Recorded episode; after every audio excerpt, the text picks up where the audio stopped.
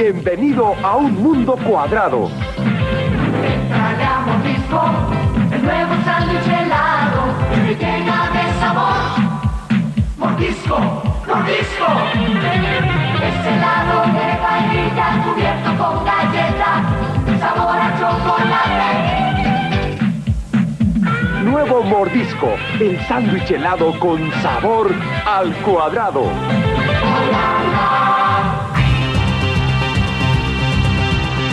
Escritores. I'm Terry Moore, and you're listening to Comic Case. Artistas. Hi, this is John Romita Jr., and you're listening to the Kamikaze Podcast. Hi, this is Mike Mignola, and you're listening to Kamikaze. Hi, this is Eric Powell, creator of The Goon, and you're listening to Kamikaze.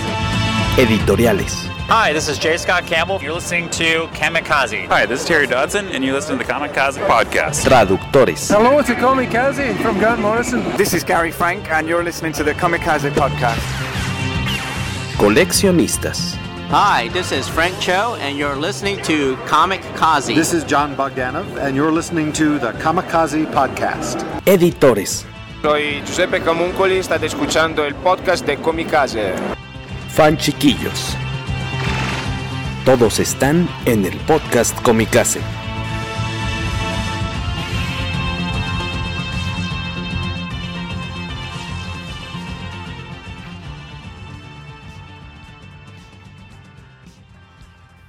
Buenas, buenas, buenas noches, buenos días y buenas tardes para quienes escuchan esto después. Bienvenidos al poderoso podcast Copicase número 193 dedicado a Jupiter's Legacy. Mi nombre es Jorge Tabalín y en pantalla de mi lado izquierdo se encuentra... Sí, tú, Carlos Rambert. Ah, hola, buenas noches. Creo que no está poniendo atención. Exacto. Este, bienvenido, señor Carlos Rambert. Buenas noches, gracias por estar aquí con nosotros. Y también nos acompañan como cada semana dos rufianes, eh, conocidos rufianes comiqueros. Por ahí se encuentra el señor Waco.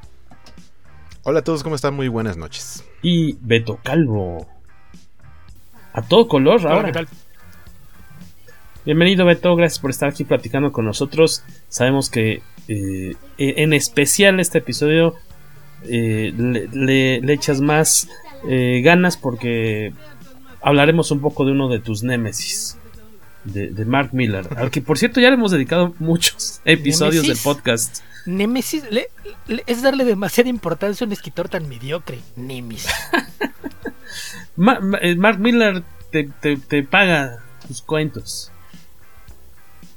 Es una relación extraña de amor-odio como, como es como un castigo divino que no el, el, el amor no más bien es a los billetes. Es un escritor es un escritor mediocre que tiene muchas buenas ideas y muy pocas buenas historias.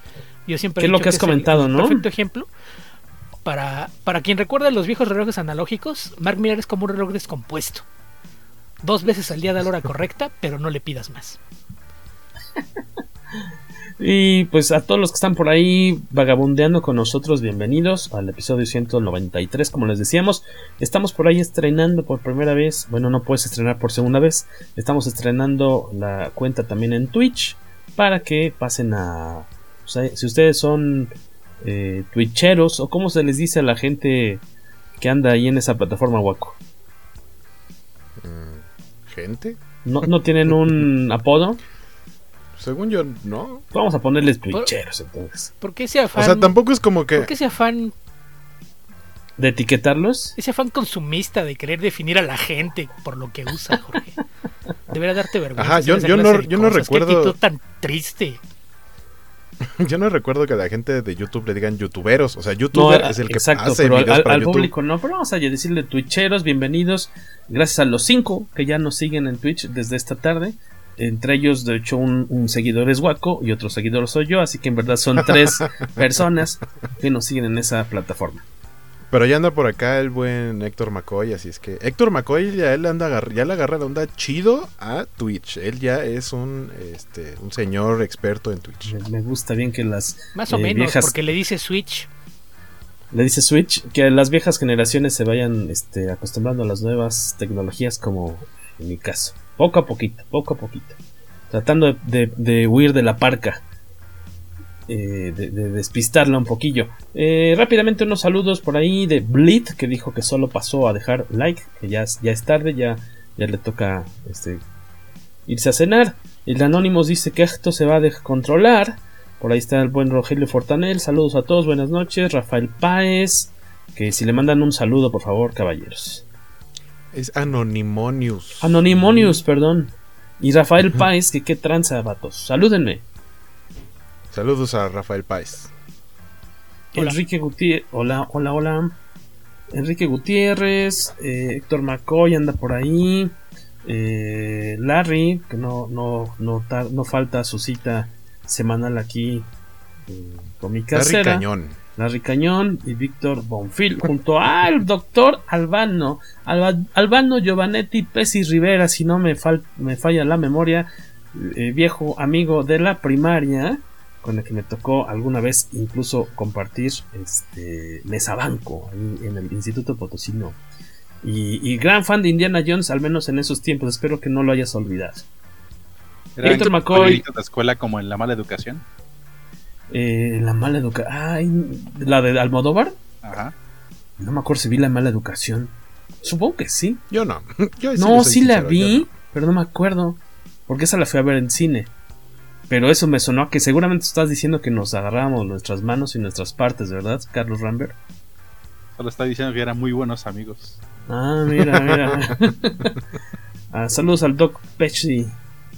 Eh, Big Mercado. Saludos al Super Tobalo Albano. Qué gustazo, amigo. Pues vamos a darle esta cuestión, ¿no? ¿O qué? Dice Héctor McCoy. Se llama Twitch. No se llama Twitch. Se llama Twitch. T-W-I-T-C-H. Twitch. Yo siempre le he dicho Switch. ¿Por qué nadie me dijo nada? Y Rafael Páez también nos, nos recomienda, sí. propone un juego de shots cada vez que Mark Miller, eh, más bien cada vez que Beto se queje de Mark Miller durante la próxima hora. Así que esperamos que ninguno de ustedes esté manejando maquinaria pesada o conduciendo. Ya esperemos que estén en su casa con un respaldo o algo que los detenga atrás, con una pared detrás. Ya con eso la armaron porque Beto Calvo viene seguro con todo el veneno listo. Ah, caray. Con todo el, viene ponzoñoso. Ni, ni, siquiera, ponzoñoso. Ni siquiera lo amerita. Escritor mediocre y vamos a hablar de uno de sus cómics más mediocres. Y tú pues que tanto te quejas, ay, qué impuntual, qué impuntual es este tipo. Eh, ah, Jorge siempre ah, está, ay, qué impuntual es este tipo y no se queja de las series retrasadas de 4 o 5 años de Mark Miller. Pero, ¿Dónde pero está la tercera bien. parte de, este, de esta serie? Pero haz bien la referencia. ¿Qué, qué, en en, en Comic Verso, en Comic Verso hace un par de días o 24 horas por ahí iban estaban grabando episodio y por ahí iban a alguien preguntó sobre Kevin Smith, ¿no? Eh, que qué opinaban me parece, ¿no? De, de, su carrera ustedes como como escritor de cómics y yo preguntaba como pues, a, que a, a, mí lo poco que he leído de él sí me ha gustado, pero pero pues yo me preguntaba por qué es tan informal con sus entregas, ¿no? Porque pues hay unos unos cómics que ya llevan añísimos de que escribió la primera parte y probablemente nunca veamos la continuación. Pero ese episodio cuando sale, Tan simple como que él, él, ese sale quienes son nuestros eh, patrocinadores en, en, Patreon ya, ya lo tienen en su poder desde, desde hoy muy tempranito y el resto del mundo puede escucharlo a partir de mañana en la mañana. Ok.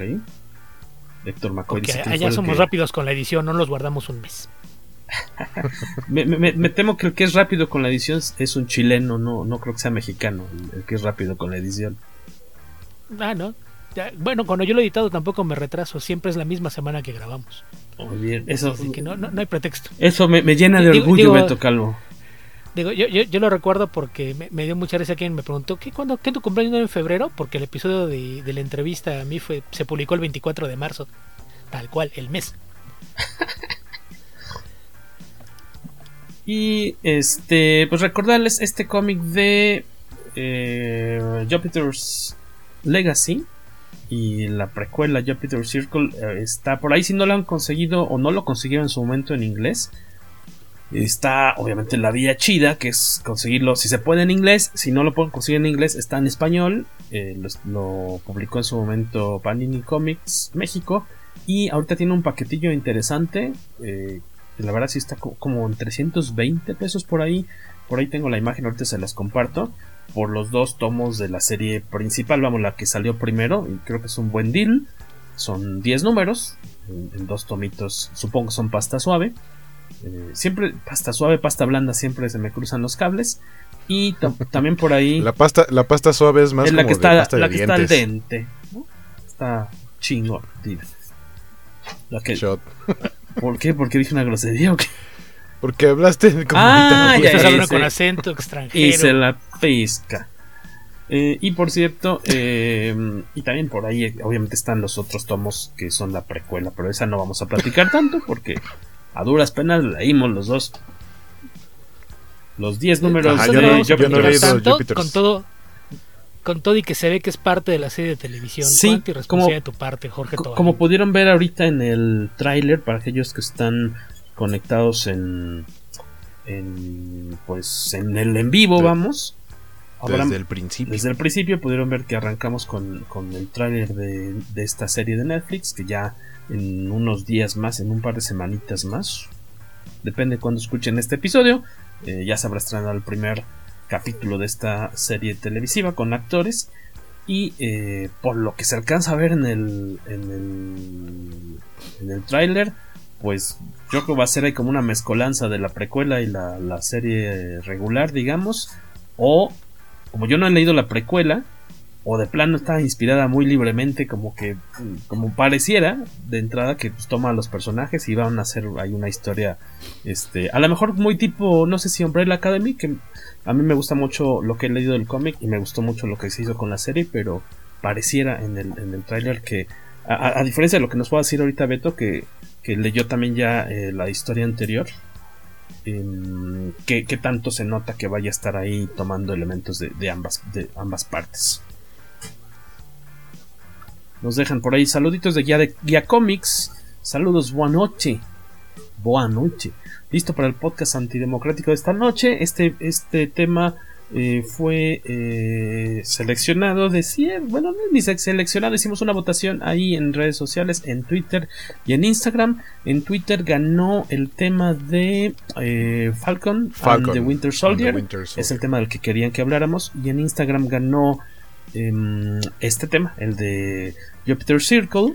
Pero pues ya checando fechas, creo que convenía más hablar de Jupiter Circle ahorita, que le quedan como semana y media para que se estrene la primera temporada.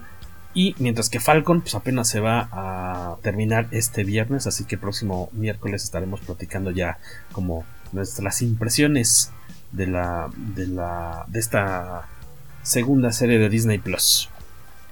Oye, y si convenía hablar de Jupiter Circle, ¿por qué ni siquiera te tomaste la molestia de leerlo? Sí, leí Jupiter Circle, lo que no leí fue Jupiter's eh, no, al revés. Perdón, Legacy. Oye, ¿por qué dice, estamos hablando de Jupiter Circle? Dice... El director general, el director general de la revista y anfitrión de este podcast no leyó ni siquiera el título en la portada del cómic. Tenemos un Tienes toda la razón, esto lo estoy arreglando ahorita mismo. Listo. Arreglando la continuidad en un momento. Ahora sí, estamos hablando de Jupiter's Legacy de Mark Miller y Frank Whiteley. Esta, esta serie para duda, ¿esta sí te tocó traducirla? ¿O esta no tuviste nada que ver en la edición mexicana? De Mi tomo dice que sí. Jupiter's Legacy yo traduje el primer tomo, el segundo creo que sea una traducción española, no estoy seguro. Y ah, Jupiter's eh, Circle sí traduje los dos tomos. Y me imagino que son la misma para el de pasta dura, que según yo el paquete que está armado ahorita es el de los pastas dura. Porque además el pasta blanda de este fue el que se quejaron mucho que estaba muy feo el armado, porque se ve incluso como fruncido de, en el lomo. Usaron un, pegamento, un proceso de, de termo armado ahí medio gacho, que sí, sí quedó feo el tomito. Fue de los primeros salieron en tomo, porque aparte habría que recordar que hace unos años Panini lo que hacía era publicar los cómics en números dobles. Tomaban dos números de la serie americana y los ponían en una grapa de 48, 50 páginas era como se publicaban. Y este fue una de las primeras series que salió ya directamente en, en tomo, saltándose la idea de, los cómics dobles, pero, pero sí usaron a alguien que, no encuadernaba muy bonito. Pero según yo, el paquete que está ahorita debe ser de, la versión en pasta dura, que es la edición más reciente.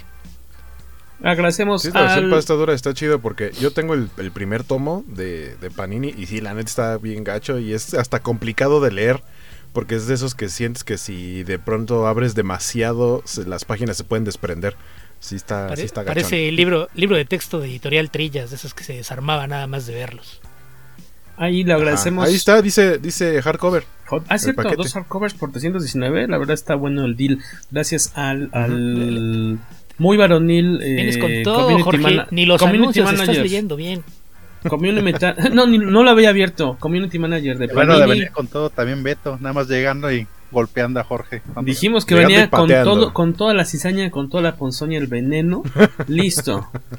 Pero no contra Mark Miller, sino contra Jorge. Sí, no, yo creí que se iba a distraer tantito con Mark Miller, pero Por alguien tiene que desquitarse.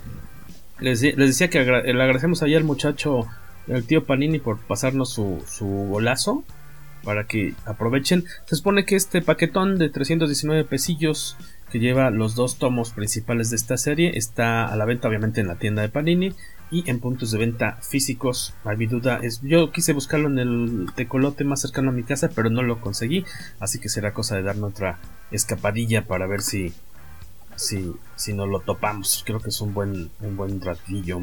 Este, ¿de qué va esta serie? ¿Quién quiere arrancar? Originalmente, ¿de qué año es esta cuestión? 2009, ¿no? ¿Qué es? No, es cierto, no es tan, no es tan viejo. Jupiter's Legacy. Que nos platique. Del, que nos pla- Cacha, que aunque ustedes no, no lo crean, sí, es parte del podcast Comicase. Eh, aparece poco, pero ahí está, constantemente. Y trabajo mientras estoy en el podcast. Exactamente, exactamente, me parece muy bien. Publicado Puede hacer varias cosas a la vez. A partir- talentoso muchacho. a partir de... No eres multitask. A partir de 2003 empezó a publicarse este cómic. Son... eh, se publican los cinco Los- números. La primera historia, luego Jupiter's Legacy 2. Que obviamente es la continuación. Que creo que la más... Es lo más emocionante, ¿no? De la historia. Platicaba con Waco hace rato que los primeros cuatro o cinco números es como puro preámbulo. Ajá, parece como, como que apenas van a aparecer los títulos en la película. Sí, uno pensaría que son como los... Si fuera una película dirías, pues esos son los primeros 10 minutos, 5 o 10 minutos, porque en verdad no pasa mucho. Está padre, pero no... hasta como el sexto número, tal cual de la serie arranca, ya se pone más interesantón. Y, y ahí pues ya me, nos quedará de tarea. Waco, ¿tú, tú le habías entrado a la precuela? No. A Jupiter's es- No. Circle. No, no lo he leído. Esa habrá que checarla. Carlitos Rambert, eh, ¿tú cuándo le entraste a esta historia de, de Miller? Mm, Creo que cuando estaba publicando leí los primeros cinco números. Ya hasta fue, ya fue hasta el tomo de Panini que, que leí el último. Porque te- tuvo un montón de retrasos. Que es como algo típico de Frank Whiteley y Miller. ¿Quién quiere darnos una pequeña eh, re- em, pues sinopsis más o menos para aquellos que no le han entrado a este cómic? Guaco, vamos a decir. Democráticamente. ¿Yo? Democráticamente. Yo democráticamente había dicho que Cacha justamente para que nos platicara un poquito más, pero está no, bien. no está si bien, Cacha. ¿Te, cuento te- le parece al señor Cacha? Bueno, Va. Que antes de que empiecen con eso, podemos aclarar nada más el orden de publicación, porque es algo que también Sí. el señor editor no hizo su tarea. Y ya Se sabes que publicó una cosa sí- originalmente Mar- Mark Millar dijo que iba a publicar toda la serie en algo así como 20 meses para darle tiempo a Quietly de que trabajara a sus anchas y publicar los 10 o 12 números que había planeado a lo largo de 20 meses. Se tardaron 6 meses más en empezar, salieron 3 números, el 4 se retrasó, luego vino el quinto, luego para darle tiempo a Quietly de trabajar se publicaron los 10 números de la precuela. Y hasta dos años y medio después apareció el volumen 2 con los últimos cinco números, que esos como ya estaban completos, entonces sí salió. Pero entonces el orden correcto de, de publicación y además de lectura por como, como se da la historia es Jupiter's Legacy 1, Jupiter Circle 1, Jupiter Circle 2 y después Jupiter's Legacy 2. Porque es, es donde entiendes de dónde viene el, el Batman del el Batman del futuro con poderes. Mm. Es, es para que entiendas de dónde salió y exactamente por qué andaba perdido, necesitas leer Jupiter Circle. Entonces ahí lo, lo correcto es que leas el, el tomo 1, luego te vayas a leer la precuela y después regresas a leer la conclusión hasta ahora, porque hace dos años tendría que haber salido el volumen 3 de esta saga, pero, ¿Cómo, pero se pues, al no existe ni siquiera guiones. No, de hecho, apenas ¿Por qué Whiteley título? este, anunció la, una portada cuando se estrenó el primer tráiler de la serie. Porque hay que aprovechar el hype. Ajá, ¿Qué título tentativo tiene? se Estrenó la serie y él este aprovechó para, para hacer su cuenta de Twitter y, y anunció la portada. Ahí complementando a Beto, pues no hace falta que lo lean en el orden que dijo, sino como están, porque para lo que hace su Batman, es mejor, mejor, mejor leer los primeros tomos donde sí. Seguramente hace más, seguro hace más en la precuela, dices tú. Ajá, apli aplica un, un Sí. con eh, King Kong contra Godzilla, porque nada más llega ahí a pasearse y no hace nada realmente útil. Bienvenido Manuel Villegas, que vas llegando aquí a la grabación y, Rafael, y a Rafael Páez. Pregunta ya cuántos shots se perdió. Depende si son en los que... Depende cuántas botellas tengas ah, disponibles. De- depende a, a qué juego le entra. Si le entra al de los acentos de Jorge, al, Exacto. al de los chistes eh, racistas de Jorge, al de cada vez que molesta a Jorge, o cuál. Depende de cuál juego es el que sigues, podrías ya, ya estar en, en camino a un, un estado etílico en el que es imposible manejar o apenas en- entrando en calorcito. Si juegas todos, creo que ya deberías por lo menos aventarte dos latas de For Loco así seguidas. Total, mañana te puedes dar por enfermo para el trabajo. Y ya. Al fin que es sábado de flojera. Seguramente estaré flojera. enfermo en el hospital haciéndole una, una limpia de estómago. Este, Cachita, pues dinos más o menos de qué va este rollito. Pues se trata de. En, en el mundo, pues existieron como sus versiones de Batman, Superman, Flash, la Mujer Maravilla, de los verdaderos campeones del, del estilo de vida americano. Pero nosotros conocemos a lo que es la siguiente generación, las personas que ya tienen todos los poderes, pero nada de las responsabilidades que tienen sus, sus padres, que básicamente son un montón de estrellas mediáticas que apro- aprovechan sus poderes y fama para hacerse de dinero y consumir cualquier droga posible. Son los buenazos para nada, ¿no? Los hijos de, de los superiores más importantes de, la Tierra, pues nada más viven para la fama. Eso es como Paris Hilton y el que se en su momento, ¿no? como los hijos de Will Smith. Este, que solamente están ahí. Si los hijos de Will Smith fueran superhéroes.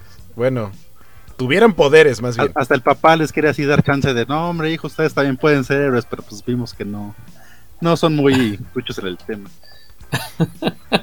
Este. em, y tenemos estos. eh, ah, bueno, un- una parte que te explican es que esta, esta primera generación de superhéroes en los años 30 son unos. Un grupo de amigos que tal cual van liderados por eh, el que después se vuelve como el tipo Superman.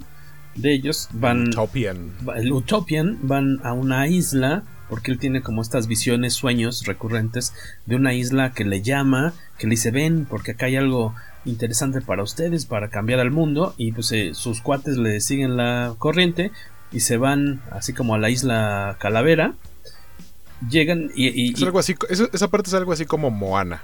como El Moana. mar, el mar lo llama. Ajá.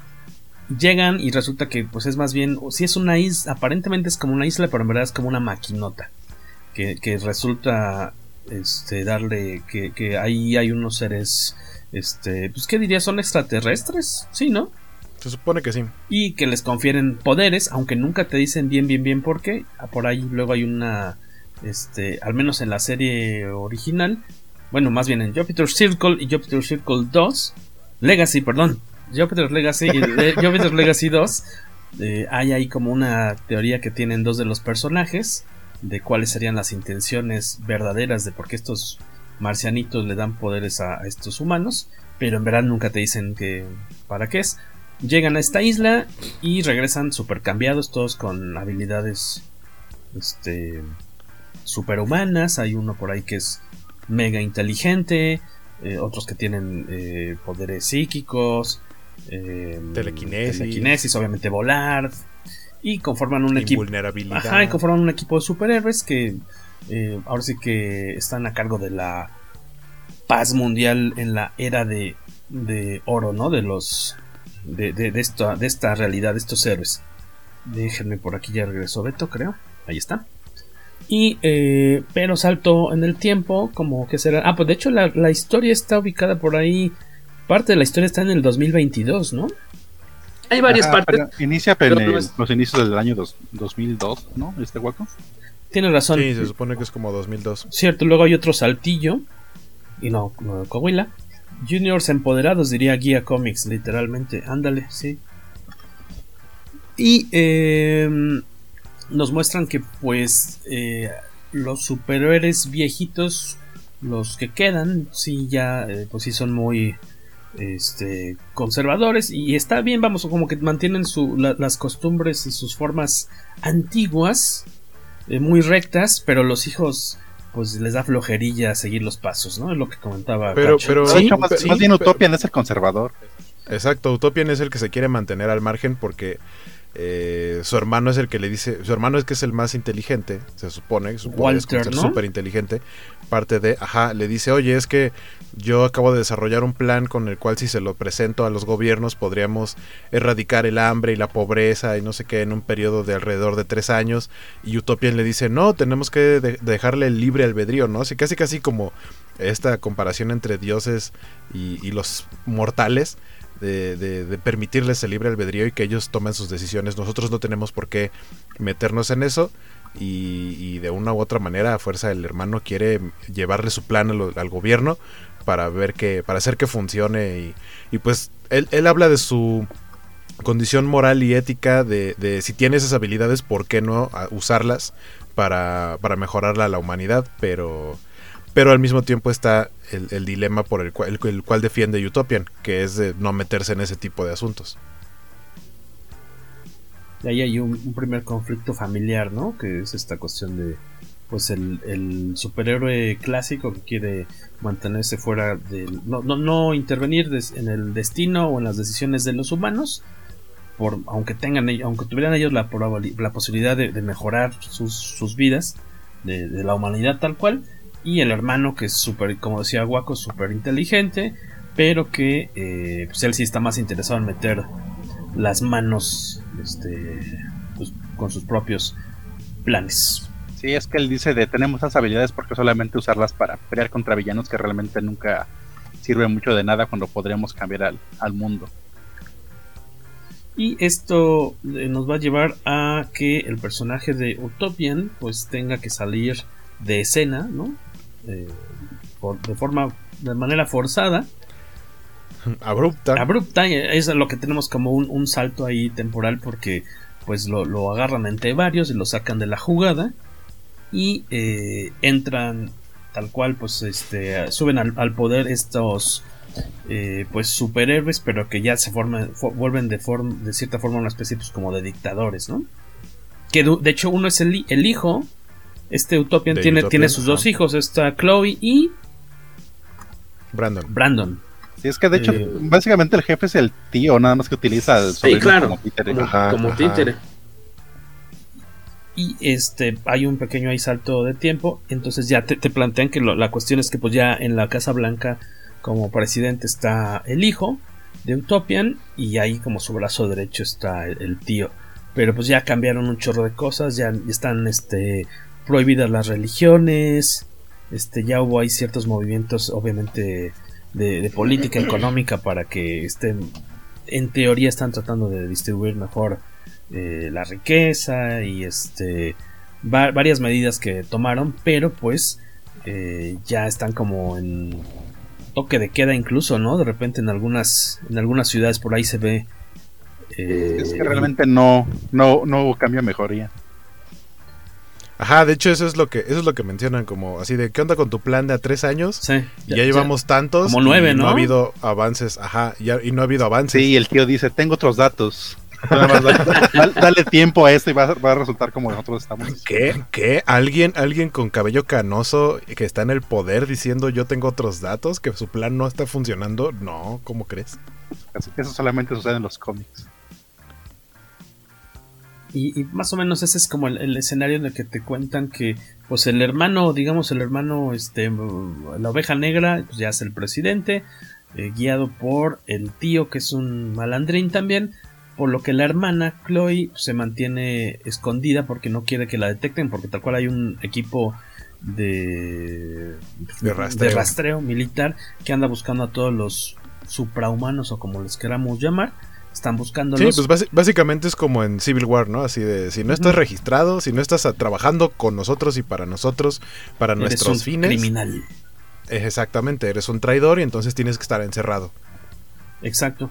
Y entonces esta chica se está escondiendo porque resulta que también ha mantenido un amor prohibido que murmuran por las calles, porque son de distintas sociedades, con el hijo del este enemigo acérrimo Utopian. de Utopian. O sea, el enemigo de su papá. Exactamente. Entonces, y están esperando un baby, por lo cual tienen que mantenerse ocultos de este de este cuerpo eh, militar que anda pues, apresando a, a medio mundo. Bueno, a los a, aquellas personas con superhéroes hay una escena muy chida en el que está me, me- de repente la primera aparición hay un personaje que creí que iba a tener mayor participación, es el Barnabas Wolf.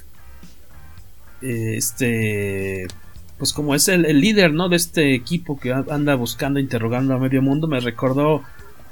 Hay una escena de un, una interroga- un interrogatorio en el que irrumpen en una oficina. No, no, no, no, no creo que no muestran con mayor detalle de qué tipo de oficina es. Llega este cuate, eh, muy Catrín, con su bastón, el bigotito así de, de rayita. Ajá. Llega preguntando por una chica, oiga, venga usted, este. Y le empieza a preguntar sobre su vida hasta que le saca, logra detectar, eh, bueno, es un cuate muy inteligente y se descubre que en verdad esa chica se ha estado eh, pues viviendo bajo el radar, porque en verdad es una muchacha con unos superpoderes eh, que le permiten hacerse gi- Gigante. gigantesca. Esa escena me gustó bastante, me recordó un poquito a, a los interrogatorios de Hans Landa, ¿no? En, bueno, al famoso más bien interrogatorio de Hans Landa ahí en en Inglorious Bastards. ¿Tú te acordarás, Waco? Si has visto Bastardos Mm. sin Gloria.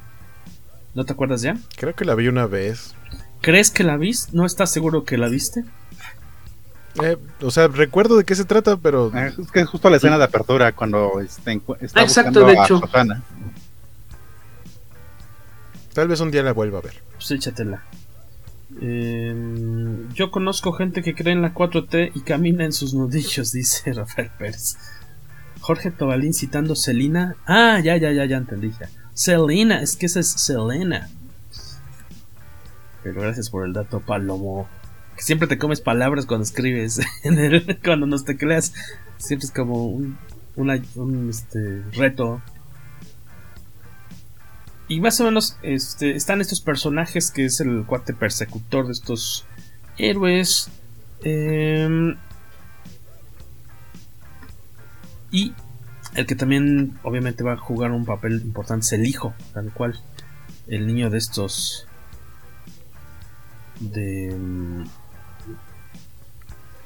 Que se llama Brandon, ¿no? Se me fue el nombre del, del hijo de... De Sil- Silver Fox Jason. Bueno, el, el esposo de Chloe se llama, bueno, se apellida Hutchinson, pero todo el mundo le dice Hutchins. No, se llama. Se llama, es que es eh, el papá era George Hodge. Y en- entonces él es nada más Hodge. es el- pero es nombre, no, no apellido. Por eso todos le dicen Hodge. No, Hutchins es el, el corto para el nombre. Tiene razón. Que ahí Sí, también, una- como Jorge no leyó la precuela, no sabe que no es que sea el hijo del enemigo de Utopian. Es el hijo de su mejor amigo que después se convirtió en supervillano. Que después por se peleó. que Aunque eso sí lo mencionan. De hecho, yo dudo que haya leído el cómic porque básicamente saltó de primer número al 6. Pues no les- es que en el 1 en el uno y el del 1 al 5 no pasa Sí, nada. de, de un salto ahí. No pasa nada, amigo. No existen los Cliff Notes de cómics, pero Jorge parece que hace algo parecido. Lee tres páginas de uno, se salta al final, ve la última, se va al que sigue, un par de Si tiene muchas aquí, palabras, me medio, lo dos salto. del final. Fíjate, toda la, toda trama de Chloe le valió. ¿Todo el qué? Toda la trama de Chloe le valió. Sí, ¿no? Así de, que tiene- de golpe de estado niña- estamos en el futuro. Que, que- que- que bueno, Queremos tomando en cuenta que no hay nada de desarrollo de personajes y, y, y demás, pues es siempre, siempre es la, la cuestión. En, el caso del, de un cómic de Miller no necesitas tener mucho desarrollo de personajes porque no hay nada, te lo puedes inventar tú. En este cómic sí, no me acuerdo en qué número, pero sí mencionan esa cosa de. Porque el niño, el hijo de. eh, El nieto de Utopian pregunta: Oye, ¿y por qué mi papá estaba peleado con este cuate? No, es que era, era su mejor amigo, de hecho, pero luego tuvieron un problema ahí de, de faldas. Eh, ¿Cómo que un problema de faldas? O sea, de- por una chava se pelearon. Ah, es que las mejores peleas siempre han sido por una mujer. Las- Eh, ¿Ven cómo no lo leyó? Ese fue el pleito con Walter, no con Utopian. Ah, tienes razón, es con Walter. qué Los, los tíos, ¿no? No, por eso, pero ¿por qué querríamos haber leído Circle? Le, le podríamos decir cualquier cosa a Jorge, él diría, ah, tiene razón, claro, el camello volador que fue el que tuvo la culpa. Era por ser radioactivo, ¿verdad? Ándale, cacha. Sí, Jo- Jo- Jo- Jorge se corrige como cron- cronista deportivo. Eh, Jorge es de esos que es como cronista deportivo. Te puede decir que el gol lo metió otra persona y luego se inventa un, un pretexto y dice así como, en última instancia el que la tocó fue fulanito de tal, tenía yo razón.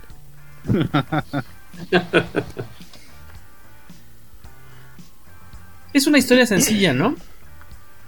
Eh, Historia, de, de- de entrada, resume la trama y, y dime exactamente qué se trató, quiénes son los buenos, quiénes son los malos y la presión de cada uno. Te reto a que lo intentes. Bu- Los buenos son los que se supone que eran los malos y los malos son los que se supone que eran los buenos, así. Y de repente. Eh, eh, es como la trama de Megamente, razón. pero mal hecha. en esto se... Es como la, es como la trama de, de Megamente, pero con más personajes y no solamente un héroe y un villano. Aquí la cuestión es que los, los Y- y villanos... se, se hizo pelotas.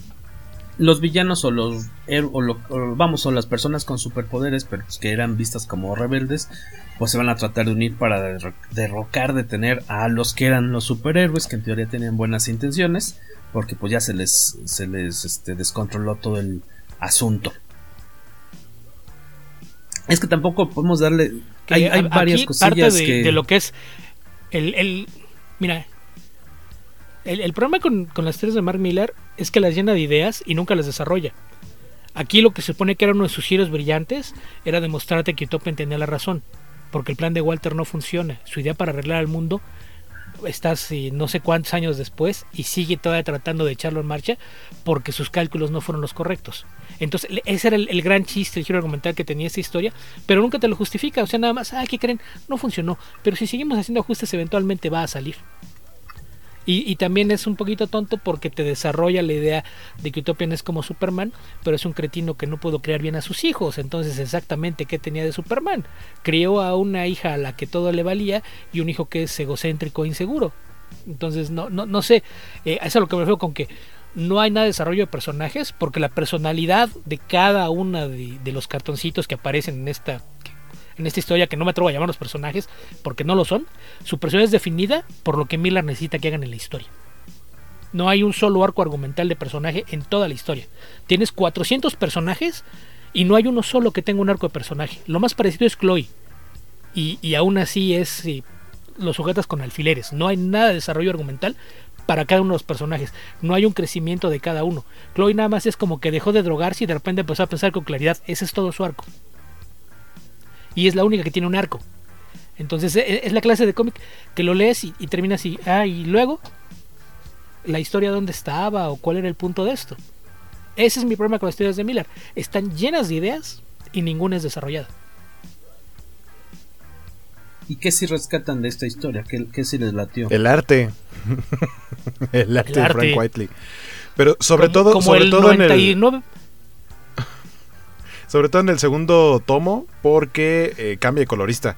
El, colorista de los primeros cinco números eh, se queda nada más como diseñador y creo que hace lettering, pero ya para los últimos tomos cambia de colorista, que es son, el, original es eh, Peter Doherty y para los otros tomos cambia a Sunny Ho, se llama. Que sí le da la verdad otro... O sea, no hay como... Si, si de pronto lo vas leyendo a lo mejor no te brinca tanto la diferencia, pero sí la hay porque en los números originales los colores son más como flat. Y, y ya en los últimos sí hay un poco más como de textura tratando de hacer una tridimensionalidad como más evidente. Se ve un poco más artístico, por así decirlo. Me gustó a mí mucho más el, el arco final en cuanto al arte por la cuestión de los colores. Es que Pete Doherty tal cual es un multiusos del cómic. Él es ilustrador, pintor, diseñador, etcétera, pero no es un colorista profesional. Entonces, eh, Miller lo contrató. En el Miller World ha hecho de todo, literalmente de todo, desde diseño de producción hasta el diseño de, los tomos, pasando por rotulado, color, eh, etcétera. Y en el caso de Sonigo, Sonigo sí es colorista profesional. De hecho, en, en todos los proyectos con Miller es el que colorea de cabecera a Linil Francis Yu. Entonces sí, sí se nota un poquito que au- aunque el otro es un trabajo competente, es, es competente pero del montón. El, el de Sonigo sí se ve como alguien que, que lo hace de forma profesional todo el tiempo. Entonces, esa es la, la cosa. Y, y, pues sí, que ¿qué rescatas de esto? El arte, como el 99% del Miller World, lo que vale la pena es el arte. O sea, lo que vas a leer, sabes que la historia va a ser mediocre, va a tener alguna que otra idea curiosa, no va a ir para ninguna parte, va a sacarse giros argumentales de la manga de que no la viste venir porque ni siquiera te puse una pista en ninguna parte. Y, el arte es lo, lo, que lo rescata. Entonces, aquí lo, lo, que yo rescato es que en la época en la que salió esto, los cómics de Miller tenían a ser muy... Eh, estaban llenos de palabras, era, era mucha verborrea, mm. tenía muchísimos textos. Y, y, si hay algo que, que sí le reconozco que al momento que se esta serie, que fue en 2013, si no mal recuerdo, lo que tenía fue que fue en donde le empezó a bajar mucho el nivel de textos. Creo que llegamos al punto en el que él mismo le cayó el 20. Ah, pues si lo que está vendiendo mis cómics es el arte, a lo mejor no debería taparlo tanto. se lee muy rápido, ¿no, Waco? A mí se me sí, hizo súper ligerito. Y, y, eso, eso lo noté en varias páginas, en las secuencias que son más como de acción y así, el arte es ultra detallado o son cosas muy grandes o, tomas muy abiertas. Eh, y tiene dos palabras, o una palabra, o ninguna palabra, y la verdad es que no las necesita, porque la historia se cuenta solita de manera visual. O sea, ya, ya de pronto los diálogos obviamente son necesarios en una historia que vas a contar así de extensa, pero, pero sí, como dice Beto, el arte es lo, chido aquí. Que la virtud que le veo entonces a una adaptación de Netflix es eh, tal vez corregir ese tipo de, de, errores y la carencia de desarrollo de personajes porque justamente estaba, estaba viendo el tráiler y de pronto dije ese personaje no lo ubico o si lo vi lo vi muy de fondo y es que justamente en el cómic se concentra mucho en solamente dos o tres personajes pero en sus diálogos no tanto en el crecimiento a mí el personaje que más me gustó en el cómic es Chloe y, y, y, y, para la serie de televisión de pronto en el tráiler te empiezan a presentar otros personajes que a lo mejor sí aparecen en el cómic, pero a lo mejor no te acuerdas. Porque realmente siempre nomás estaban ahí de fondo y si tienen un diálogo o dos es demasiado. Porque todo siempre es en torno a nada más como a un núcleo y no le dan nada de profundidad a los demás. Que por ejemplo en el caso de la serie de Invincible, creo que es algo que están haciendo muy bien. El, personaje principal con el que lo están haciendo es con Amber. En los cómics, Amber es un personaje similar a los personajes de fondo en este, en este cómic. Y en la serie es un personaje mucho más amplio, mucho más profundo y con más desarrollo. Y creo que eso es lo que van a hacer eh, con los demás personajes en, la serie. Van a tener que explotar muchísimo a Utopia, ¿no? En la serie, porque en el cómic, pues en los 10 números que leímos sale realmente poco. O sea, luce muy poquito. Aparte es este George Duhamel, ¿no? Por eso el... te digo que. Sí. O sea, me imagino que la Por serie digo, sí va es que a estar más que el trailer, ahí hay escenas inspirada en, ¿no? La serie va a sí. tomar ambas. Vamos a buen tiempo. Es que va a tomar ambas, es Jupiter Circle. Circle. Hay. Y aparte en Jupiter Circle. La, la tercera o cuarta parte del trailer es Jupiter Circle. ¿Qué dices, Cacha? Que aparte, que... esa es la razón por la que. No dije nada. Di cacha. Uh, dilo, dilo. Adelante, cacha, por favor. No, ya se me fue la onda. se me fue la onda. Porque estás trabajando al mismo tiempo. Ajá. Está grabando, grabando a una, mano. mano. Ay, güey. Gracias por dedicarnos la otra. La otra mano. Eh, entonces, sí, o sea, sí vale la pena. Bueno, mi pregunta sería para Beto Calvo. Entonces, el, el, el, poco. Este, la poca estima que tienes hacia este, a este cómic hará que no veas de plano la serie, me imagino. O no te causa nada de curiosidad. ¿Por qué no? No, no sé. Curiosidad, tal vez. O sea, no. Es algo que definitivamente no lo voy a ver en las madrugadas. Eso sí, mm. es la clase de cosa por la que jamás me desvelaría. Pero, pues sí, sobre, sobre todo, insisto, el, el cómic Jupiter Circle, la, la, precuela, es mejor cómic. Tiene desarrollo okay. de personajes. Hay más intención detrás de lo que está haciendo en la historia. En este de plano fue voy a dejar que, que, dibuje Quietly y yo nomás me voy a hacer tarugo.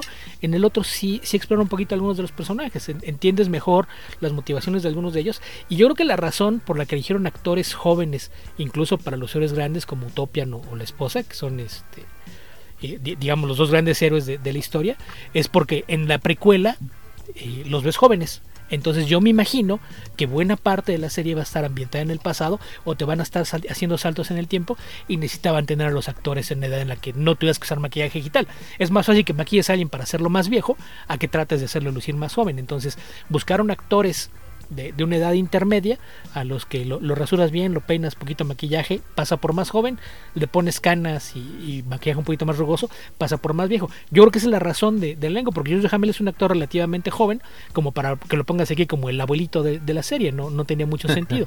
Eh, en el caso de la chica también es eh, Leslie Bibb, que Leslie Bibb, que no se acuerde, es la, la reportera que está entrevistando a Tony Stark en la primera Iron Man eh, eh, es ella, entonces son actores mucho, mucho, muy jóvenes para los papeles de Lady Liberty y Utopian.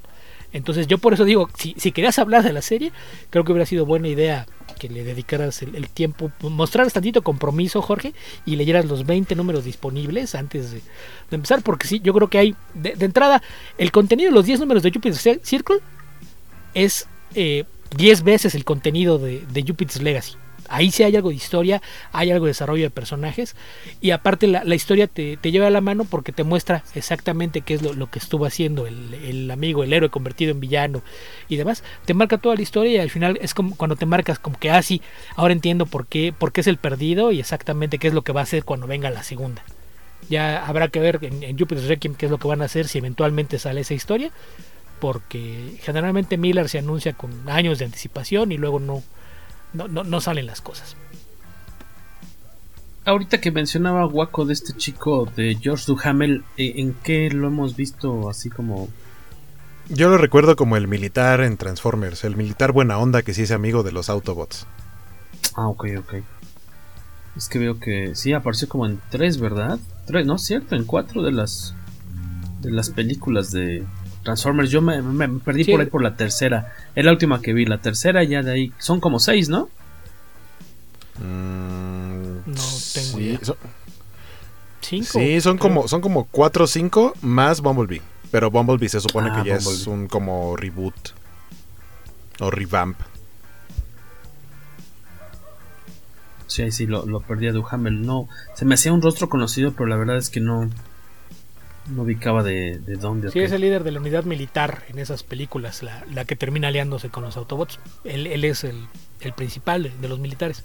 Desde la primera secuencia en el desierto, cuando aparece el, el que es como taladro escorpión, el, equipo al que ataca, el líder de esa unidad es George Duhamel que también el, elenco de la serie, la que, ah, para quienes la veamos en un par de semanas o semana y media, no, no son, digo, me, gusta eso que no sean personas así, actores súper, súper reconocidos, o sea, digo, si, si, si tu protagonista o el que pareciera que es el principal, su, su mayor aportación a la historia del cine ha sido ser el militar en las películas de Transformers, tampoco es como que diga mucho. Es que él mayormente trabaja en él trabaja en televisión, o sea, también no, no, vengas con que... Vi que ha hecho, videojuegos, ¿no? Porque es un actor de televisión. Vi videojuegos, eh, ¿no? Videojuegos no tengo idea, yo no estoy tan metido en eso. En televisión, si alguien reconoce que se llama Las Vegas con James Caan, que James Caan era el jefe de ciudad de un casino.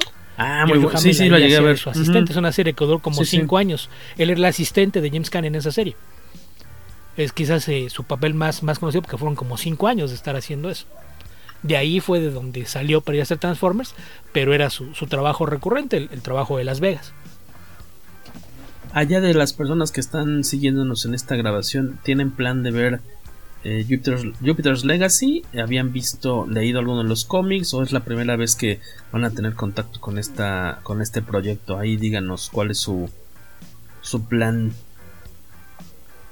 o si piensan yo la, los yo cómics. yo la duda que tengo es si se va a estrenar eh, completa o si va a ser de a capítulo por semana o ah, porque porque Netflix Netflix sí se suele manejar como ahí está toda la serie completa y en algunos casos hace capítulos por semana a diferencia de las otras plataformas o sea Prime Video y y Disney Plus sí hacen de capítulo por semana pero Netflix no tanto. Entonces no sé Sí, tampoco. Yo, tampoco me desvelaría, como dice Beto. Pero, pero sí, le, o sea. El trailer se ve malito. Me recuerda mucho a la de Powers. Ajá. muy, muy chafa. Yo siento, sinceramente. Powers? Sinceramente siento que es la, la respuesta en automático de Netflix a The Voice.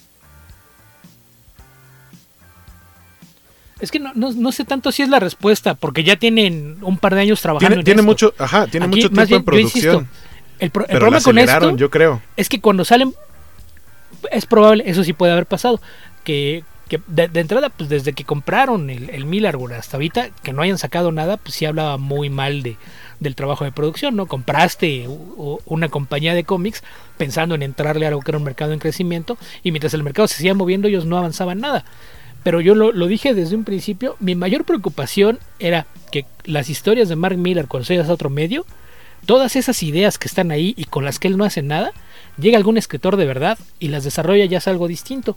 Y, eso es lo que hace que funcionen las películas. Cuando ves, por ejemplo, Wanted, Wanted es el, perfecto ejemplo de un cómic predecible y mediocre convertido en una historia con bastante más cerebro. Le quitas todo lo que era Mark Millar, agarras las ideas y, las explotas y funciona. El problema es que al, al ser esto de Netflix y Netflix tener una división que se llama Millar World, cuya cabeza, presidente, director general, editor en jefe y consultor creativo único es Mark Millar. Entonces, generalmente cuando adaptas un cómic de Mark Millar es vamos a tomar una idea que él tenía y vamos a hacer una historia interesante con ella. En este caso, la persona que está tomando decisiones es él. Aquí no vamos a quitar todo lo que hace esto una historia de Mark Millar y vamos a hacerlo bien. Tienes al mismo Mark Millar haciéndolo. Entonces, si tienes un cómic en el que él no puso el más mínimo esfuerzo en desarrollar personajes o contarte una historia, exactamente quién está tomando las decisiones de lo que se hace. Entonces, ves el tráiler y sí se ve frío, plano. Entonces, me temo que vamos, estamos a punto de ver lo que pasa cuando tienes una adaptación fiel a un cómic de Millar. Nos Yo dice no- por yo no- aquí. yo no sé si vaya a ser, yo no sé si vaya a ser tan fiel porque el tráiler dice otra cosa, pero ya, o sea, una cosa es el tráiler y otra cosa es la serie. ¿Qué nos dice Víctor Bonfil, Waco? Dice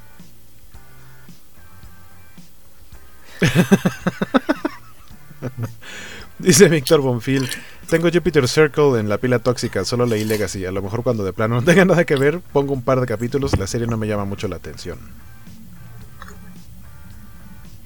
Dice Marco Díaz, para mí es la primera vez que tendría contacto con el cómic. Y Alberto Palomo dice, yo veo el arte de Frank, me recuerda All Star Superman, qué buena historia. Sí, es que yo sí creo que Frank Whiteley es garantía. Y en este caso también creo, o sea, ya, ya lo he dicho muchas veces, yo puedo leer un cómic muy malo con arte muy bonito, nomás porque me gusta el arte. y, y- y puedo no leer un cómic que me digan que es muy bueno si no me gusta el dibujo. En este caso se me hizo bastante digerible y como dice Jorge, sí es un cómic rápido de leer porque son 10 números que te lees en un ratito. Por lo menos el arco de Legacy. Eh, y creo que parte de lo que ayuda a eso es el dibujo y la buena narrativa de Frank Whiteley. Pues sí sería cosa de darle un vistazo a la, a la precuela, que como decía Beto, la, la- forma de publicación de la historia completa, o al menos hasta donde ha llegado al momento, sí fue un poco, un tanto eh, un desmadrillo, tanto errática, pero sí eh, valdría la pena como para complementar la, la idea, ¿no? Que tenemos de la historia total. Yo sí pienso verla, pues la verdad es que no sé ahora en qué horarios estrenan Netflix episodios, a la primer, primer minuto. No necesariamente, depende. ¿verdad? Depende, por ejemplo, la serie de Luis Miguel se estrenó a las Exactamente. 7. Cierto, tienes razón. Domingo a las 7 porque es horario estelar del canal de las estrellas y no pueden salirse del Huacal. Claro, buen punto, buen punto. ¿Te imaginarás que serán ah, en el primer minuto, tal vez, de, del día?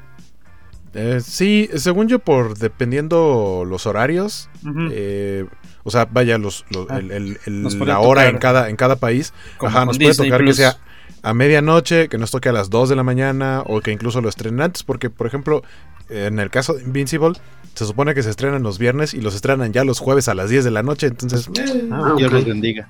Dios los bendiga. Sí, porque incluso lo Es estrenan que a veces antes. depende del territorio de que, que eran como las 8 y yo ya la estaba viendo. Ajá. Sí, es que a veces depende del, territorio de origen o de acuerdos que tengan. Porque había cosas que, por ejemplo, las, las podías ver a de las 7, 8 de la noche el día anterior, porque eh, tenían la fecha de estreno como el primer minuto, pero desde la hora universal central. que estamos nosotros seis horas detrás, entonces eh, a la hora de que se estrenaba ya era medianoche en Inglaterra, acá a las 6 de la tarde era cuando la, la tenías. Era, era, esa era la cuestión. Entonces, a veces depende de, de eso. Por eso el horario en, en muchas de las series eh, que vemos con estrenos simultáneos en Estados Unidos es a las 2 de la mañana. Porque gente tienen a la 1 o 2 de la mañana. Porque a veces tienen la hora de, del este de los Estados Unidos, por ejemplo. Y es la, la hora a la que se estrena ya el primer minuto después de la medianoche. Pues acá es la, la 1 de la mañana. A, a veces a, a, las 2 por, por acuerdos de eh, a qué horas va a salir en, en la costa oeste o cosas por el estilo. Pero, pero generalmente varía. Y, y, sí, yo coincido con Waco, yo soy de la idea que creo que la van a soltar completa, porque Netflix uh -huh. hasta ahora no, no parece entrarle a la idea de, de, la liberación escalonada, a menos que sea algo que esté en otra cadena de, de, televisión, y entonces sí, pues es el acuerdo de que va en su cadena y nosotros lo tenemos una semana después, pero, pero conforme se vayan liberando aparecen, pero las series originales sí ellos tienden a liberarlo todo junto con excepciones como la serie de Luis Miguel. Nos dice Marco Díaz, eh, pues habrá que darle una oportunidad para ver de qué se trata. Y por cierto, saludos a todos ustedes desde Toluca. Desde la saludos bella Toluca. Hasta... Ahí te encargamos unas tortitas de la vaca negra, por favor. Están bien chidas. Es una de las yo he ido, yo he ido a Toluca. He ido a Toluca, Toluca, creo que dos o tres veces de mi en mi vida y nunca he ido ahí. Es la única razón por la que iría por tanta promoción que les hace Jorge Tobalín. ¿Lo he dicho de, varias veces? Claro que sí. De, este, de esas eh, tres veces que he ido, una fue por trabajo y las otras dos por algo similar. Una, una, una por trabajo y la otra por Sexo. el evento, el, el, Card Capital. Pero esas dos ah, últimas que... veces que fui, las dos veces me enfermé, entonces no tengo muchas ganas de regresar a Toluca.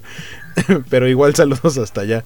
Una de este... milanesa, ya de la vaca negra. Eh, la que no, fíjate que fue una decepción. Con Ajá. Díbete. De, de, acuerdo con la Wikipedia, eh, la temporada va a constar de 8 episodios y todos uh -huh, tienen como fecha de estreno 7 de mayo del 2021.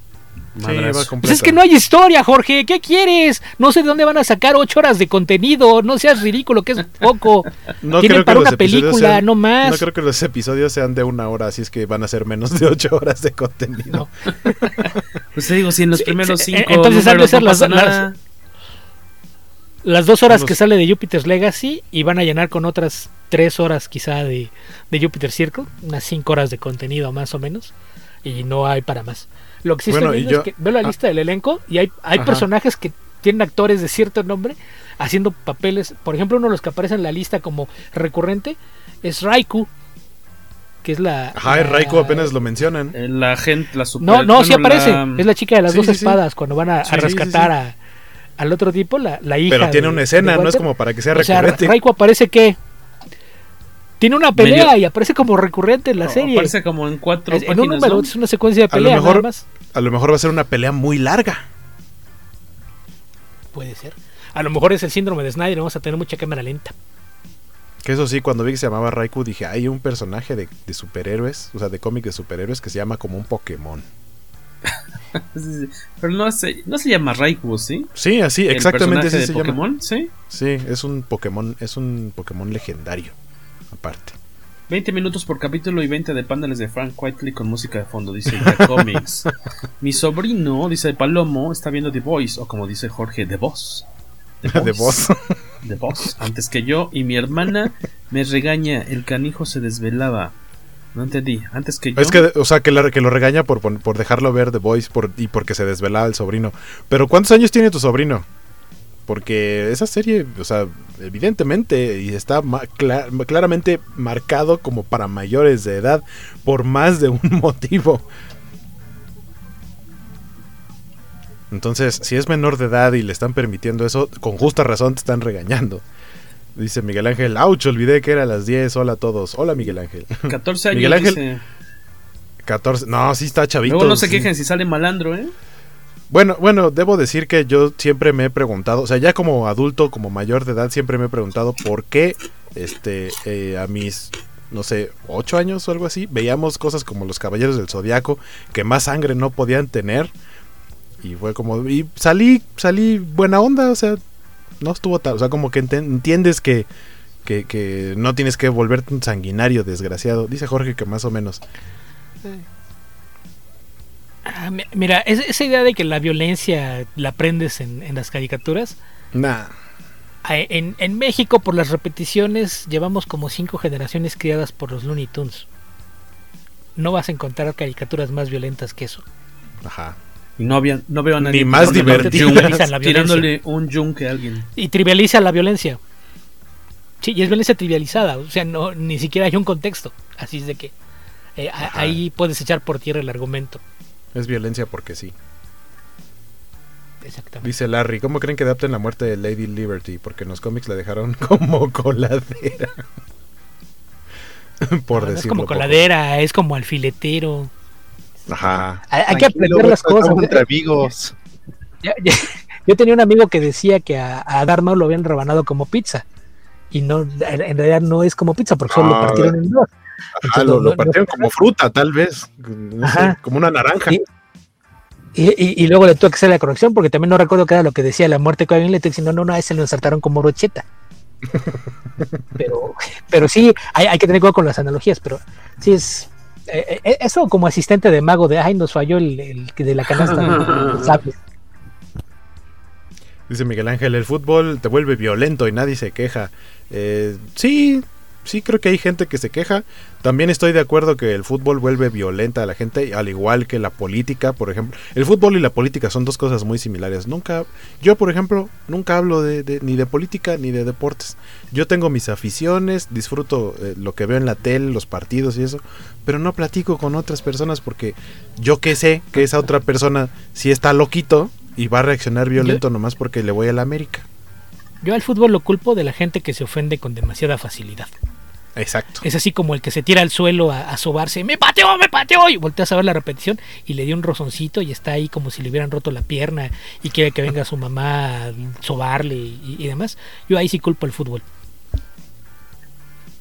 Sí. Pues vámonos yendo con unos comentarios de cierre de Jupiter's Legacy, ya sea, a ver, lo, lo rescatable y lo no rescatable de la serie. Si es que todavía eh, le queda más ponzoña a Beto. No sé, ¿quieres lo que, arrancar, Beto? Lo que, lo que no me gustó ahorita que estás poniendo esta imagen eh, del diseño del nieto de Utopian fue ese, ese paliacate que lleva, porque aparte con el estilo de dibujo de Frank Whiteley en, en este, o sea, cuando está en personaje más bien parece como, como una señora chaparrita en etapa de cáncer o algo así, no sé, como que está en sus quimios, no me, no me gustó ese diseño de personaje. Entiendo que agarró como la idea tipo del gran Sayaman de ponerse algo en la cabeza para que no se le vea el cabello, aparte del antifaz, pero... Pero, pero creo que ahí sí, eh, por lo menos ese diseño de personaje no me gustó. Y en los personajes secundarios, en los que de pronto nada más sabes que hay más superhéroes o más supervillanos, también siento que la mayoría de sus trajes son súper genéricos. Y más bien ahí Miller le dijo, ponle que ahí hay otros 50 personajes. Y Quietly fue como de, ok, vamos a hacer como dos rayitas diferentes en cada diseño de traje. Y que el colorista se encargue de ponerles colores diferentes y ya. Eso es de lo que no te gustó. Digo, aparte de, aparte de la falta más, de desarrollo de personajes. ¿Qué más no pero... te agradó? Mira, a, a, ahí fue Frank Whiteley. Yo estoy haciendo el trabajo con esto. Yo soy el que está cargando con Ajá. el cómic. No se tomó la molestia de darles nombres y personas a los superhéroes. Y yo tengo que diseñarlos. Que se vaya al diablo. Ajá, que el traje de Skyfox se llama. Me. Me Big recuerda Daddy, ¿no? mucho al de Big Daddy. Ajá, exactamente. Sí, creo que ahí sí es un error. Se re recuerda mucho, es demasiado parecido. Al, al, de Big Daddy o también al personaje de máscara de látex que se ubica en la marca. Su personaje originalmente traía una máscara de látex de Batman, pero hasta donde sé, eh, cuando solicitó, porque es muy fan de Batman, cuando solicitó la licencia para producir, eh, para hacer productos pues de, de, DC Comics, le dijeron sí, pero estás infringiendo copyright con tu personaje que usa una máscara de Batman, entonces le pidieron que lo rediseñara y en el rediseño pues fue básicamente la máscara de Big Daddy lo que apareció por ahí. ¿Y de lo que más te agradó, Guaquita? Ya tal cual el color, o sea, aparte del de que ya es garantía que es el arte de Frank Whiteley, eh, el color, el color de los últimos cinco números de Sonic Go me gustó muchísimo. Sobre todo en algunas viñetas ya más hacia el final, eh, creo que se ve muy muy chido. El, el efecto como pintadito está, está mm. muy padre. En mi caso, mi personaje favorito. Me gustó el, el poder que le dieron a este chico, al, al hijo de mm, Silver Fox. De Chloe. ¿Cómo Ah, ok, llama? ok, ok. El de este... Skyfox. Skyfox. Silver Fox es de Wanted. Deja de estar cogiendo Em, franquicias del Miller World. ¿Cómo se llama? ¿Brandon? No es cierto. No, Brandon, no, Brandon, es el Brandon. No, Brandon no. Brandon es, Es el Jason. villano. Bueno, Jason, Jason. es el niño. Bueno, el, Jason el- es el el- niño. el- el que No tiene su- nombre hasta. Al final es el nuevo Skyfox. No tiene identidad. Exactamente. Es, es Hodge. Hodge, me- me latió el su- Skyfox 2. Ah, Ahora sí que como él, él no tiene poderes, él utiliza una especie como de baculito, ¿no? Como de... Ah, tal cual dicen que es una linterna. Eh, O de sea, hecho, aparte lo, fabricaron, con- lo fabricaron es con una la base de una linterna reparada con papel aluminio. Ajá. Ajá. Y ahí te tratan de, de Porque, explicar que porque ya se lo sabemos que Batman es. MacGyver. Batman es MacGyver y Skyfox lo demuestra. y le crea esta arma a su hijo porque pues él sabe que él no tiene poderes y le pide que pues que se asegure de que cuando sea mayor pues lo va, lo va a usar para el bien. Me gustó la, la forma en la que lo utilizan en la en, en estos en este cómic la, la- eh, pues sí tal cual la, la- manera en que maneja esta arma. Ya que lo lean a ver si les, les agrada a ustedes también. Y como personaje el niño tal cual este niño genio que es el, el hijo de los protagonistas y que él sí ve eh, tiene como esa eh, de cierta forma tiene a su abuelo al Utopian eh, como en un pedestal porque él o sea sí admira a su, a su abuelito porque pues era como el superhéroe clásico. Y él aunque se están escondiendo ellos y, y, pues tratando de, pasar de pasar desapercibidos ellos están en, en Australia no están en Sydney.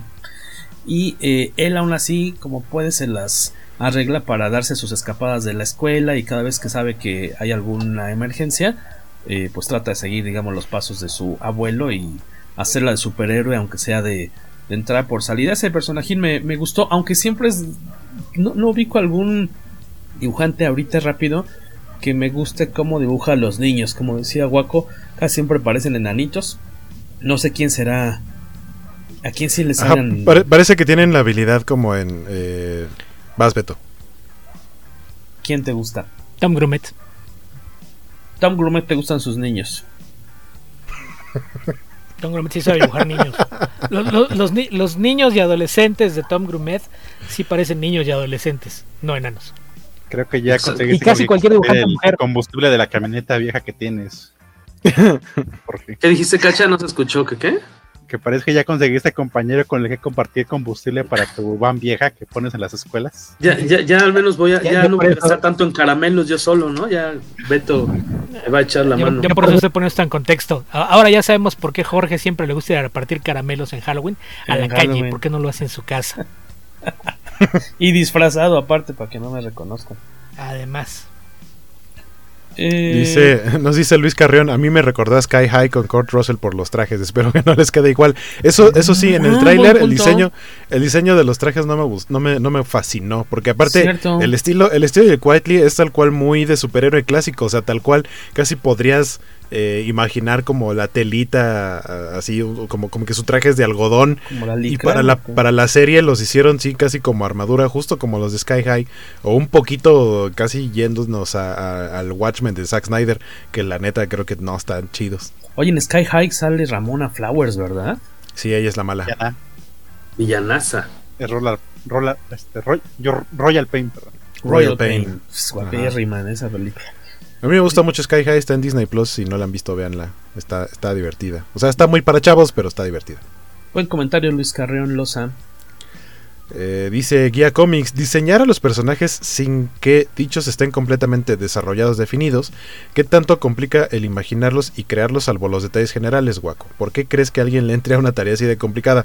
¿Por el reto, por ser amigos o porque es chamba?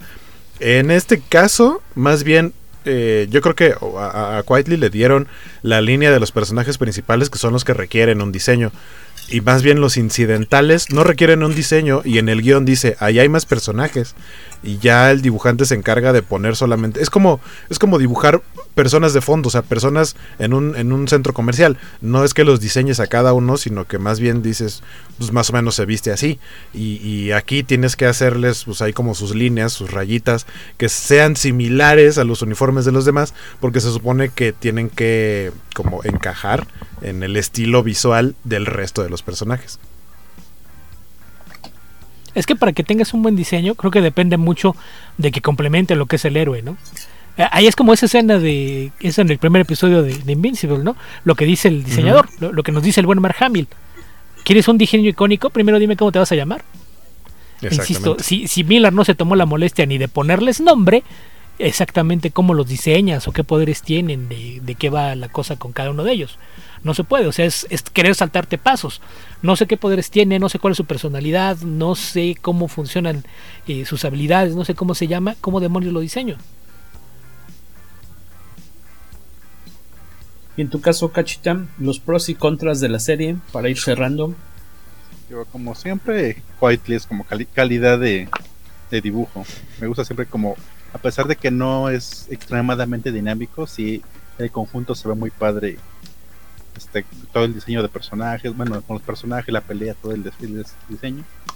Y el color creo que le complementa bastante bien.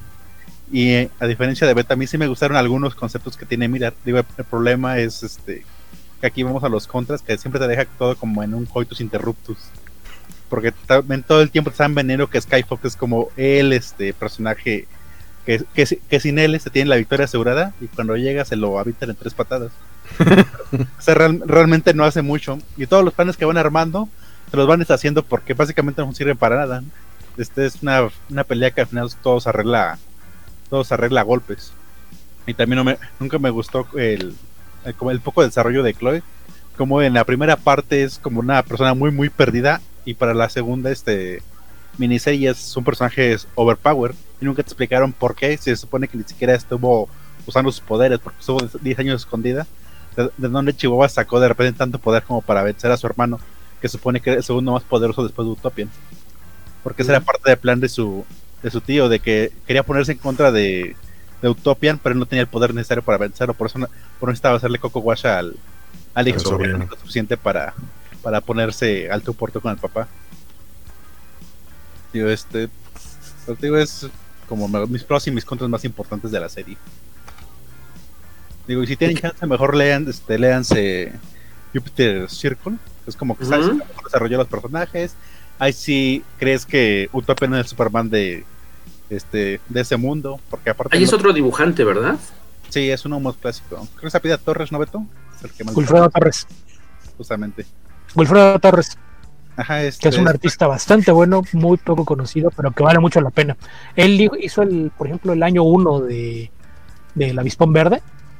Es, es un artista bastante capaz, que sobre todo esas cosas de época le quedan muy bien. Trabaja muy bien los detalles de, de ambientación, las calles, coches, ropa de otras épocas. Es algo que él hace bastante bien. Y creo que sí, está en particular creo que a pesar de que esto Frank White Ah, estaba diciendo que creo que ahorita está Eh, no sé si sea el artista regular, pero el último par de números. El último sí. par de números dibuja él. Sí, no, pero de- creo que Cacha, Cacha dice del Superman Este 70. de Don- Ajá, de Donner. El de Donner, ajá. Ajá, porque soy- yo lo sigo y en su página está subiendo muchos diseños de Christopher Reeve. Sí, él es el artista regular de esa Sí, el- el- serie nueva. Que a mí no me gustó, debo Es decirlo. muy bueno haciendo cosas retro.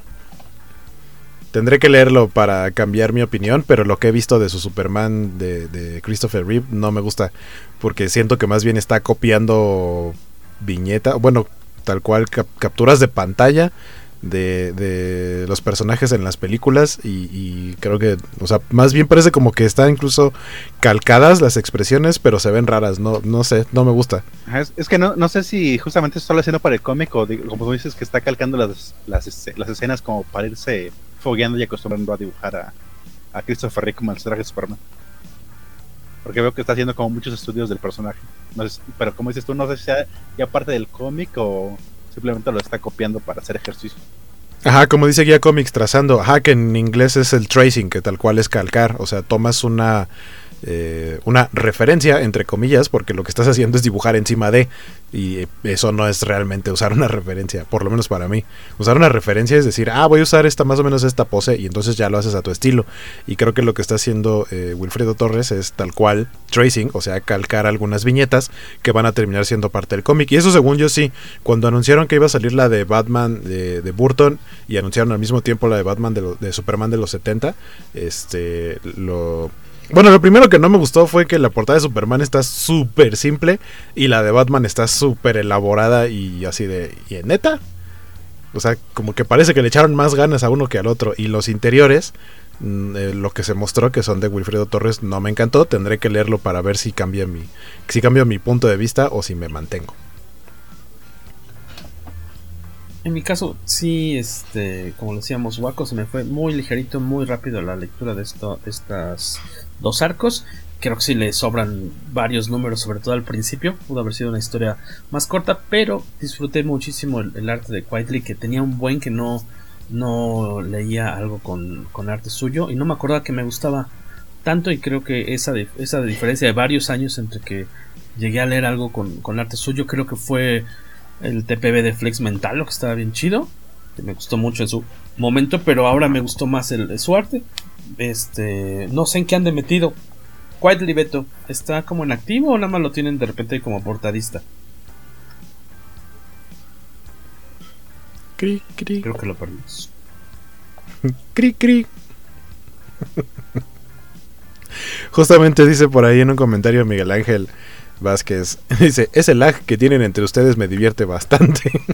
Nos dejan por ahí una pregunta para cerrar. ¿A ustedes quién les parece el mejor diseñador de personajes y trajes que ha colaborado con Miller y que ayuda a salvar la chamba?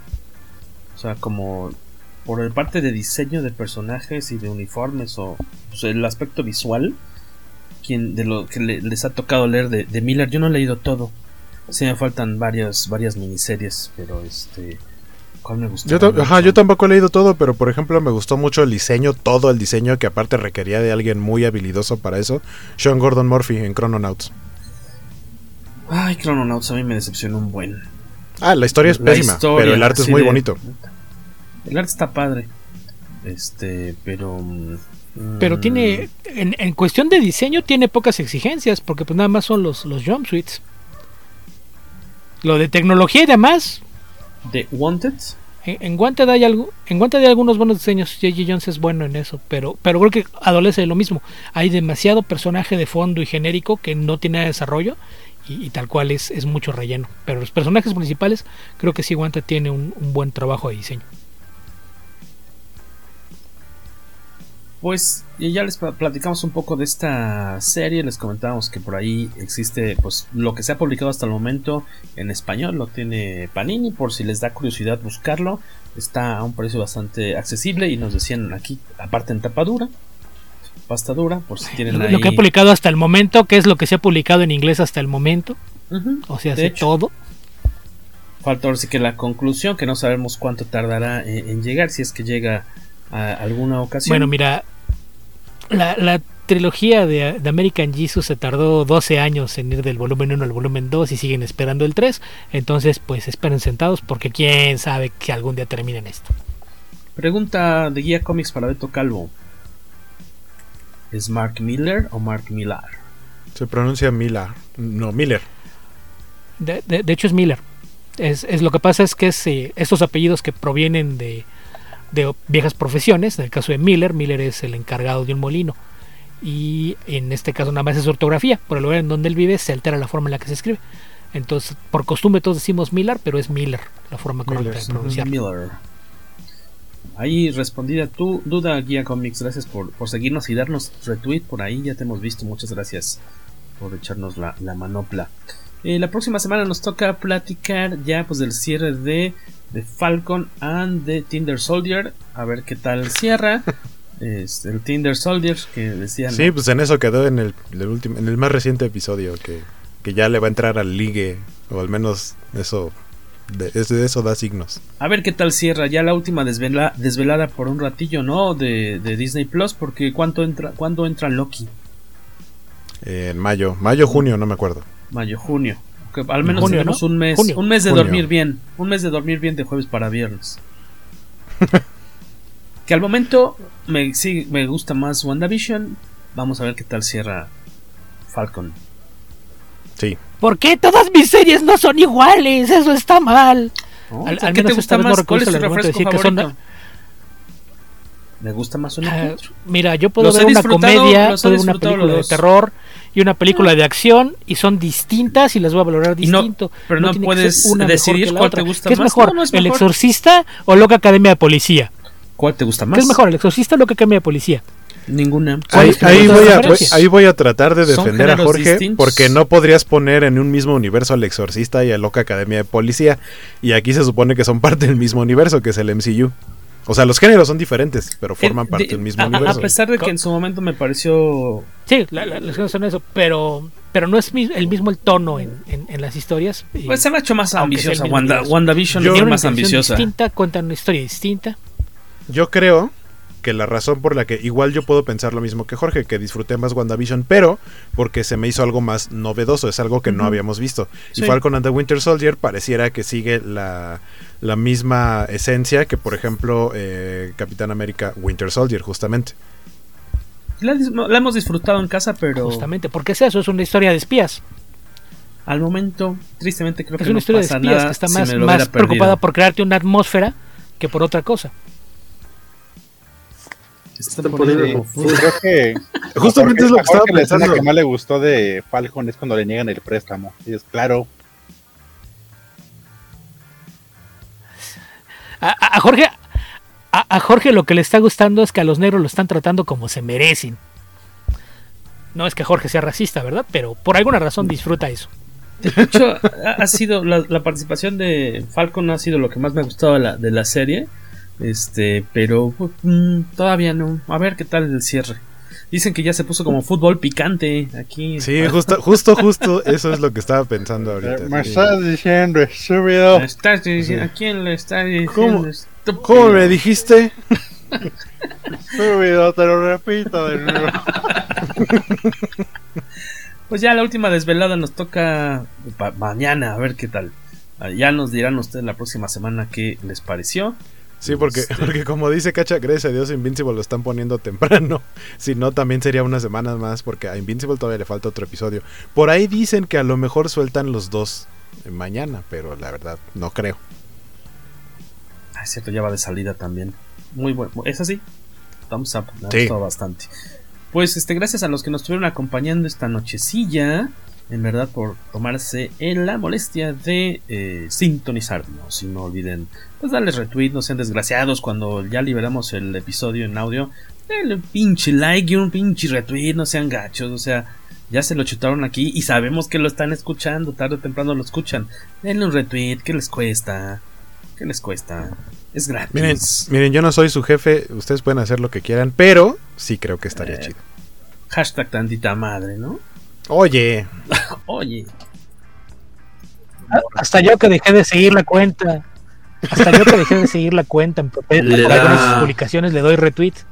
Hasta eso, miren, imagínense Beto, qué tanta decencia, qué, qué calidad humana tiene Beto Carlo, que hasta él, que, que odia a Comicase, le, saludos, le da a- retweet. saludos al Pipiripau que anda por acá, dice Roberto Murillo. Winter Soldier se está quedando corto para mi gusto, esperaba más de él en varios niveles. Pues les decíamos, la próxima semana toca Falcon and the Winter Soldier, a ver qué tal las conclusiones de aquí de los respetables camaradas comicaseros y pues las de ustedes, por favor, no se les olvide participar para que esto se ponga más sabrosongo, ¿no? ¿Ves? Camaradas, nosotros. Camaradas, les, les camaradas. Y siendo, llegando al al límite de la hora y media, nada grosero, todavía ni son las 12, y ya sin mucho que añadir de eh, a, esta, a este cómic que estuvimos platicando, Jupiter's Legacy, pues damos por terminado este episodio del poderoso podcast dice, Comicase. dice Román, dice Román Silva, ¿por qué tanta agresión si estaban tomando tranquilos? Pues ya ves, Abra- ya ves. Hashtag abrazos no balazos. Es el el encierro, es el encierro. Beto llegó como el tío borracho a fiesta de Navidad. De- Pero con argumentos de sobrio, míos. Protesta por el Yo ejercicio de cuidaba a mi democracia. abuela. Esos terrenos me pertenecen. No, no, ese- no, más, Beto más bien aplicó la de, yo ya no quiero esos terrenos. Pero tampoco se los van a quedar ustedes, desgraciados. Oigan, no van pues a ser ya- míos ni de nadie. Gracias a todos por acompañarnos en este drama semanal llamado el podcast Comicase. Sus eh, sigan a nuestros compañeros en sus respectivas redes sociales. Cachita en Instagram. pueden encontrar en Instagram y en Twitter como arroba carlos-ramber. Carlos Rambert. El señor Wacom. Dime, perdón, perdón, te interrumpí. Ah, decía que también pueden seguir las cuentas de Mis Hit y Penumbra de Villanos, donde hago el trabajo del NIE. O sea, ni, ni porque dijo Carlos-Ramber y Ah, lo pones pendejo. como Carlos Ramber. tienes razón. Tienes razón. Ya, ya qué atención poner a, a las Jorge. ¿verdad? Carlos-Rambert. Oye. A mí me va a poner Sky-Guaco. Ahí Ahí vas. está.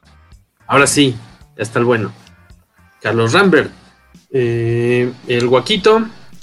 Eh, a mí me encuentran como Skywaco en todos lados. Nos vemos lunes, jueves y viernes en Twitch. Aquí, ya estrenando Twitch aquí de Comicase. Este, también allá en, el mío. eh, haciendo dibujo, haciendo animación. eh, o sea que nos vemos mañana. También nos vemos los viernes, o por lo menos este viernes será el último de Falcon and the Winter Soldier en la Covacharla a las 5 de la tarde en, los canales de la Covacha. Y el sábado a las 3 de la tarde sobre Invincible, también Covacharla. Y, y pues ya donde, donde, donde más me quieren llamar para participar también está chido. A no ser que me quieran ofrecer un contrato de exclusividad, este, no sé. La cuenta, de, Twitter. Sí, Sí, ahorita- hay- ahorita Sí, me que dio miedo que. pagarme a diferencia de Comicase, dice Guaco. sí, me- me dio miedo ahorita que Jorge nos llamó camaradas. No nos va- vaya a querer aplicar un León Trotsky. En Twitter también me encuentran como Skywaco, que es donde más, este, digamos que es mi casa, es donde vivo en Twitter. Vamos Ahí es afilando donde- el Es lo que sí re- re- veo todo el tiempo. Pero igual en TikTok, en Facebook y en Instagram, igual como Skywaco. Tus bailes y todo lo pueden encontrar ahí. Y Ajá. el buen Beto Calvo está eh, tanto en su sitio web, en la hoguera de las necedades. Eh, es .blogspot.com punto com, siempre se me olvida. Es ogralasnecesidades.blogspot.com. Sí, siempre me, salvo- me salto el. Y en este en redes sociales, bueno, en, en Twitter lo encuentran como Albion. ¿Qué es? ¿2102? Me estoy inventando el número. Ahí lo tienes enfrente. 2112. 2112.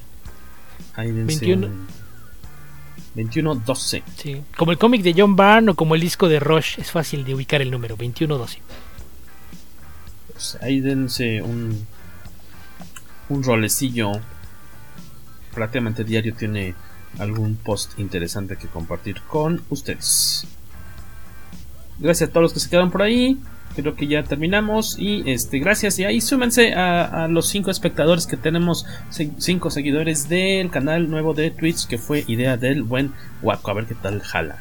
Ahí andaremos subiendo contenidos. Obviamente el podcast Cómicas y alguna otra cosa ociosa que se nos ocurra en próximos días. Les mandamos un abrazo. Muchas gracias a, a Beto, a Joaquito y a Cacha por estar esta noche platicando con nosotros.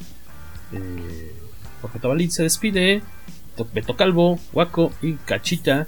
Esto fue el episodio 193 del poderoso podcast Comicase. Comicase. Señores, bye bye, abur. Comicase porque estaba en mute.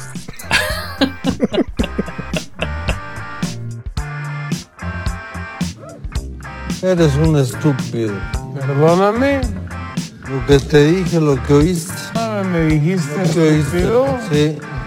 Al aire lo repito. ¿Quieres que te lo repita? ¿eh? ¿Por qué me dices estúpido? ¿Quieres que te lo repita? ¿Cómo le dijiste a Darwin Quintero el otro día? ¿Pero por qué me dices estúpido? Ah, entonces, ¿por qué le dices estúpido a un jugador? No, a mí no me hiciste estúpido, yo no te ofendí a ti. Ah, va, va. Yo dije, una hipótesis. Yo dije una hipótesis. No, ¿Cómo?